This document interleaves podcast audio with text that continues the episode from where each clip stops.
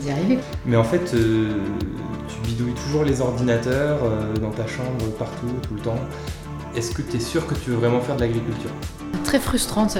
J'ai pas eu l'impression d'avoir été productif. Ma plus grosse crainte, c'est euh, d'emmener une équipe vers le mur. Ça doit être sport le recrutement? La marche est très haute. Je ne vais pas faire ça pour l'entretien. J'ai adoré les retours qu'on a eus. Même si on la défonce, si ça on, on l'atteint pas, tu fais quoi J'ai l'impression que c'est un réseau pour les riches. Ouais, mais là, il faut qu'on en signe. Bienvenue dans le NEPAP, le carnet de bord de notre aventure entrepreneuriale. Moi, c'est Florian. Et moi, Elodie. On est associés depuis quelques mois dans une entreprise basée à La Roche-sur-Yon, en Vendée. Vous ne savez encore rien de nous. Qui sommes-nous? Qu'est-ce qu'on fait? Mais vous allez très vite le découvrir. Ce podcast est pour nous l'occasion de vous raconter les coulisses et l'avancée de notre projet, mais aussi un moyen de garder trace de nos débuts.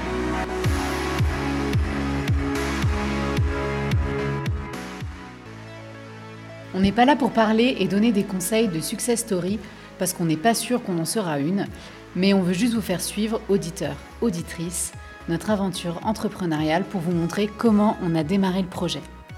On a adoré écouter des podcasts d'aventure entrepreneuriale, donc on s'est dit pourquoi pas en faire une sur nous aussi. Surtout qu'on n'est qu'au début de notre projet, donc j'ai envie de dire c'est maintenant ou jamais. Depuis un peu plus d'un mois, on se balade avec notre dictaphone pour enregistrer notre quotidien. Les appels, les rendez-vous, les entretiens, les discussions privées, bref, tout ce qui compose nos journées. Et on découvrira ensemble où cette aventure va nous emmener.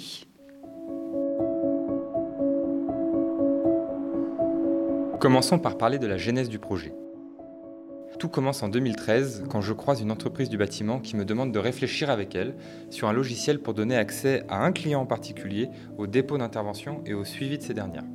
Ce client, il s'avère que j'avais déjà développé un logiciel de la sorte avec quelques années auparavant chez un autre prestataire du bâtiment. Déjà, je commençais à avoir un besoin se dessiner et des similitudes entre certains de ces besoins. Le temps est passé et ce donneur d'ordre a poussé d'autres prestataires à venir me voir et installer le logiciel chez eux. De fil en aiguille, je me retrouvais avec plusieurs clients utilisant quotidiennement un logiciel que j'avais développé le soir, le week-end et globalement sur mon temps perso.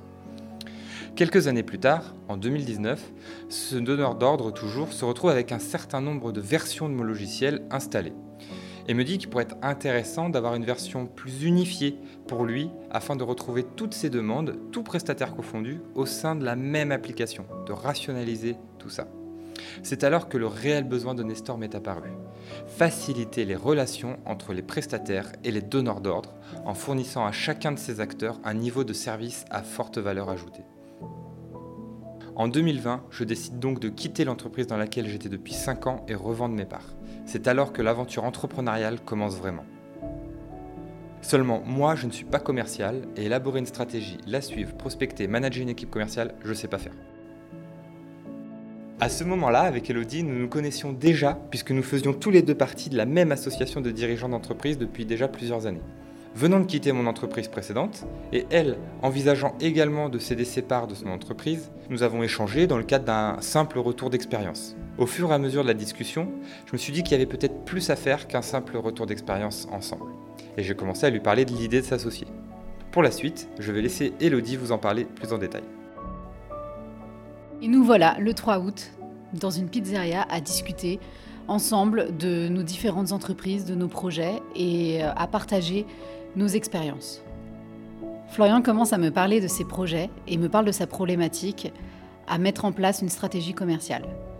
Et moi, en même temps, j'étais en train de réfléchir à céder mes parts, à quitter mon entreprise dans laquelle j'avais travaillé depuis plus de 5 ans. Et à la fin de ce déjeuner, qui a duré à peu près 2h30 ou 3 heures, alors que la serveuse nettoyait la table et nous mettait presque dehors, on termine nos échanges en se disant que peut-être ce serait une bonne idée de pouvoir s'associer dans ce projet et développer Nestor. Seulement moi, j'étais enceinte de 7 mois euh, j'allais commencer mon congé maternité et j'avoue que j'avais plus trop la tête au travail. Donc on a laissé passer quelques semaines, on a réfléchi chacun de notre côté, on est resté en contact et on a décidé de s'associer. Plusieurs mois sont passés et on s'est retrouvés le 23 décembre dans le cabinet d'un avocat pour signer notre pacte d'associés. Encore quelques semaines et l'aventure commença réellement le 18 janvier. Finalement, on se rend compte que ça fait que deux mois qu'on a commencé à travailler ensemble, et pour ma part, j'ai l'impression qu'il s'est déjà passé une année entière. Malgré ces impressions, ça ne fait que deux mois, et c'est donc que le début. Et ce qui est très intéressant et excitant, c'est de partager toute cette phase de commercialisation que nous allons vivre, et que nous avons commencé à vivre. Vous allez donc pouvoir suivre comment évolue le projet en même temps que nous. À l'heure où on vous parle, nous avons notre identité graphique, notre logo et les comptes sur les réseaux sociaux. Le site internet, lui, est en cours de création et nous rédigeons les templates des mails en vue de signer nos premiers clients tout en s'occupant de la levée de fonds. Donc voilà, on mène tout ça de front et parfois on a besoin de se poser calmement pour faire le point, faire un état des lieux tout en se projetant dans l'avenir. C'est ce qu'on a fait lors d'un des tout premiers enregistrements. Aujourd'hui, on a une solution qui fonctionne, qui a déjà quelques clients. C'est ça. Aujourd'hui, alors concrètement dans les chiffres, Nestor, c'est une application web qui a 8 ans c'est euh, développé, par une personne, c'est zéro commerce de fait, c'est euh, 8 clients à peu près, euh, des prestataires et un donneur d'ordre. Euh, donc 7 prestataires et un donneur d'ordre en tant que client. Voilà, aujourd'hui c'est ça Nesta. On part de là. On part de là. Au mois de mars 2021, on en est là. Notre objectif à deux ans, il est d'avoir à peu près 1100 clients. Donc voilà. Sachant que 1100 entreprises représentent 0, euh, euh, je sais plus 2% de part du marché, c'est ridicule. Mm. Euh, mais pour autant, la marche est énorme à gravir. On sait où on veut aller et ce qui est essentiel, c'est qu'on ne navigue pas à vue. Maintenant, pour avancer et y arriver, il faut trouver des clients susceptibles de s'abonner à Nestor. Nos journées sont donc dictées par beaucoup de prospection aller frapper aux portes de nos prospects, enchaîner les appels, téléphoner encore et encore. Et pour l'instant, moi et Florian sommes les seuls à s'occuper de la partie commercialisation. Malheureusement, au début, c'est difficile.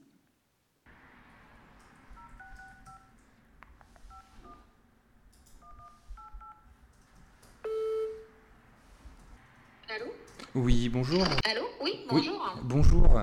Euh, excusez-moi de vous déranger. Euh, Monsieur Bézagu, je suis euh, chef d'entreprise à La Roche-sur-Yon et je cherchais sur Internet et je vous ai trouvé. Et en fait, je me disais qu'on avait peut-être des, des, synergies dans nos métiers et donc c'était pour peut-être envisager de se rencontrer un de ces jours. Euh, voilà, pour vous en dire plus, ou je peux vous en dire plus maintenant, mais je ne sais pas si vous êtes très bah, occupé. Oui, euh, alors je suis en voiture, donc j'ai mes, mes, oreillettes, Ok, donc en fait, nous on a développé une application qui aide euh, les, ce qu'on appelle les gestionnaires de parcs immobiliers ou les conciergeries ou autres, qui bah, de par définition gèrent un ensemble bah, de maisons, d'appartements, de, de, sites immobiliers. Un, un, channel manager, vous voulez dire En fait, voilà, et qui aide en fait à mettre en relation, enfin à gérer les relations, pas à mettre en relation, mais avec les prestataires immobiliers, donc les plombiers, les chauffagistes, etc. Donc, euh, qui permet de, rassembler un petit peu toutes ces communications et de, de pouvoir euh, s'y retrouver facilement et qu'il n'y en ait pas un peu dans les mails, un peu par téléphone, un peu à droite à gauche. D'accord. Voilà, et donc on dit que bah, votre métier euh, potentiellement peut avoir besoin de ce genre de service. D'accord. bon, nous, très honnêtement, on s'était posé la question il n'y a pas très très longtemps. Nous, après, on travaille essentiellement donc avec euh, Airbnb. Oui, d'accord. Euh, la plateforme Airbnb. Et après, bah, beaucoup en ce moment en direct avec des propriétaires en service à la carte. C'est-à-dire qu'eux gèrent leurs biens et nous, on intervient ponctuellement euh, pour arriver, sortie et puis ménage. Ok, d'accord. Et vous, vous gérez à aucun moment, vous gérez l'intervention du plombier, l'électricien, si en cas de, de, fuite, de coupure de courant, ce genre de choses? Si, si, ça peut. Si, si, nous nous, bah, clairement, de toute façon, la plupart de nos clients qui sont en gestion complète ne sont pas sur place. Ouais, voilà. Euh, donc, euh, donc voilà, donc là, nous, aujourd'hui, notre besoin, c'est plus en fait un, channel manager qui va être lié à, à la plateforme avec, euh, enfin, qui va être, qui va être lié à la plateforme Airbnb. nous, juste aujourd'hui, on va, en fait, on va pas venir. effectivement, on n'est pas un channel manager. On va pas se mettre entre vous et Airbnb. On n'est pas du tout sur cette partie-là. Nous, vraiment, je vous demandais l'électricien, la coupure de courant, tout ça tout à l'heure. Nous, on va vraiment être sur cette partie-là où euh, quand euh, un locataire vous appelle, vous dit bah écoutez, euh, il y a de l'eau qui, fuit, ça fuit au plafond ou je ne sais quoi. nous, on est plutôt là pour que vous rentriez dans l'application, il y a tel problème sur tel logement et qu'automatiquement le plombier il soit au courant, que vous vous ayez une centralisation de ces informations et de ces suivis. Après, pour fournir aux propriétaires, pour voilà. Bah après, c'est vrai que nous, oui, aujourd'hui, notre besoin, c'est pas vraiment ce besoin-là. Même s'il y a besoin, par exemple, de la visite d'un premier ou de quelque chose comme ça, on viendra le, le mettre sur le calendrier, en fait. Ok, bah, je comprends, il n'y a pas de souci. Mais en tout cas, sachez qu'il existe une solution vendéenne. Parfait. Voilà. Bah, merci en tout cas. Merci de votre temps et bonne soirée. Au revoir. Pas de souci, au revoir.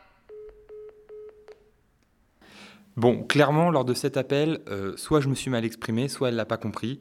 Mais en tout cas, une chose est sûre, c'est que euh, elle n'a pas saisi ce qu'on proposait. Tant pis, tout n'est pas perdu. Une aventure est faite d'obstacles et les refus sont récurrents. Heureusement que nous sommes deux pour se motiver, se soutenir et surtout partager nos journées. C'est clair, sinon je pense que ce ne serait pas tenable sur le long terme. Comment s'est passée ta journée, Elodie Euh, très frustrante parce que j'ai pas fait tout ce que je voulais faire. On a beaucoup discuté, beaucoup parlé, donc euh, très bien parce qu'on a avancé sur plein de choses. Euh, mais je finis la journée avec une liste de trucs à faire encore pour demain que je risque de pas avoir le temps de faire. Donc c'est frustrant.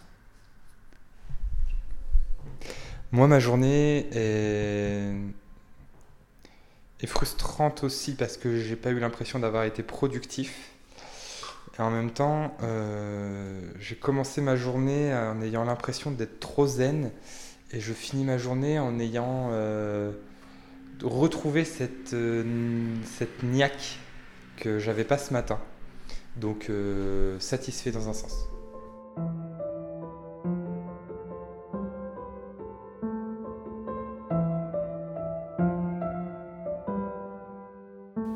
Malgré cette bonne entente et notre travail acharné, parfois on a l'impression de ne pas avancer et notre optimisme en prend un coup.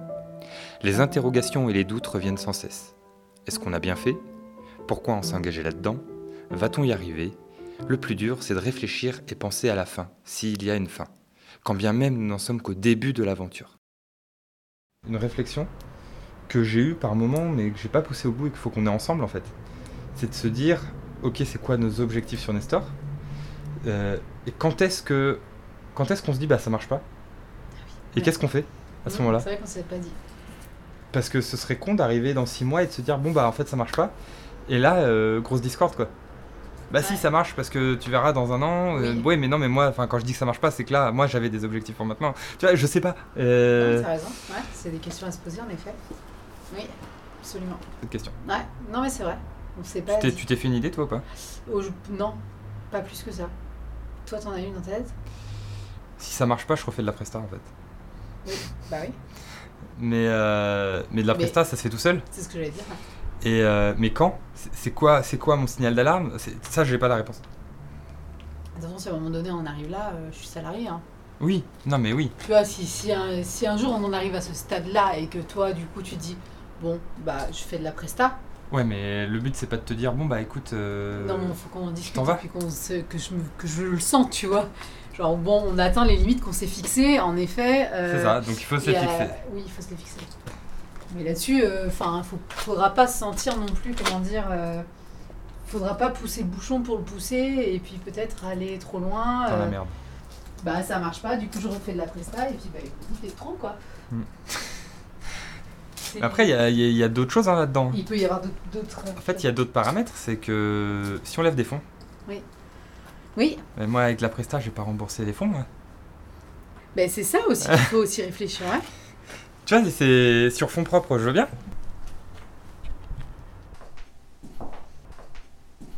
Donc du coup, toi, euh, bah, j'ai pas vraiment répondu à la question.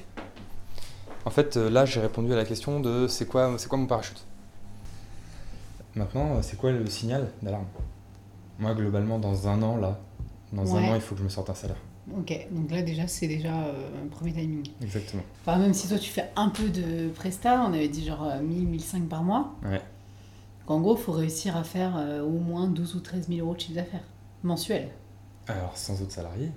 sans autres salariés. Ouais, mais Et, et là, on est, et là, on vit. On vit juste. C'est-à-dire que si on a fait rentrer des fonds, Mais ça veut dire que dans un an. Enfin, si on on dit on ne fait pas rentrer de fonds. Oui. Ça veut dire que dans un an, il faut qu'on ait, qu'on ait au moins 10 clients par mois. Donc, mais oui, faut qu'on ait, faut qu'on ait atteint euh, ce En gros, si on n'a pas réussi avant la fin de l'année à aller choper au moins 50 clients, Est-ce que c'est trop tôt de se donner ça comme euh, objectif ou pas? Si on n'a pas levé de fonds. Si on n'a pas levé le fond, mais si on a levé des. Enfin, même si on lève des fonds, si ça on ne on l'atteint pas, tu fais quoi? D'un côté, lever des fonds indispensable pour atteindre les objectifs. Si on va aller vite. Mm. Il faut qu'on réfléchisse. Mais c'est sûr que ça complexifie avec la levée de fonds. Bah, forcément, quand tu imagines le, le côté sombre, oui, ça complexifie. Bah même sans parler de ça, c'est justement c'est c'est assez simple quand euh, quand tu lèves pas de fonds. Enfin voilà, comme là je viens de te dire, en gros l'année prochaine tu dois te virer un salaire. Donc Mm. si on n'est pas capable de virer un salaire, tu fais quoi? Sans le parler de levée de fonds, c'est pas possible. Bah oui. Donc ça ne marche pas. Oui. Donc euh, la- le timing il serait sur cette euh, sur ce créneau là. Si on lève des fonds, on n'est pas sur un timing à 12 mois, on est sur un timing à 24. Voilà, c'est ça. C'est ça qu'il faut se dire. Donc, euh, c'est aussi se dire, c'est d'autres stratégies de se dire, bah, si on n'arrive pas à 12 mois, il faut qu'on se mette des étapes, hein, à atteindre des objectifs, qu'est-ce qu'on fait? Est-ce qu'on essaie d'accélérer, de forcer, de dépenser encore plus vite l'argent en espérant euh, récolter des nouveaux clients? Ou est-ce qu'on se dit, oh, on ralentit et on se dit, bon, bah, on va faire couler un peu plus longtemps, on va garder un peu plus de trésor euh, il y a deux façons de voir les choses quand même. Ouais, tout à fait. Bon, malgré tout, on reste optimiste et on avance. Seulement voilà, on pensait avoir tout identifié, mais on n'était pas préparé à ce qui allait nous arriver.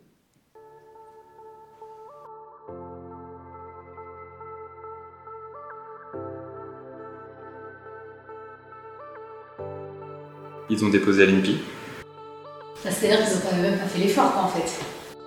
Non, sérieux Faut mieux changer. Je te sens vénère. T'es pas redescendu. Non. C'est le jeu. Je trouve que c'est une coïncidence qui est énorme en fait. Clairement, euh, ça peut arriver à plein de monde ce qui nous arrive. Et la chance, c'est qu'on s'en rend compte maintenant. Et qu'on s'en rend pas compte quand on a fait notre levée de fonds, quand euh, euh, t'as embauché des gens, t'as communiqué et tout, et que là, t'as un courrier de l'avocat de chez eux. Je suis plus choquée en fait, tu vois, que. que. que énervée ou autre chose. Merci d'avoir écouté ce premier épisode. On espère qu'il vous a plu et que vous allez continuer à suivre notre aventure. C'était Florian et Elodie pour le NEPAP. Toutes les références entendues dans ce podcast sont à retrouver dans la description de l'épisode. Merci à vous et à très vite.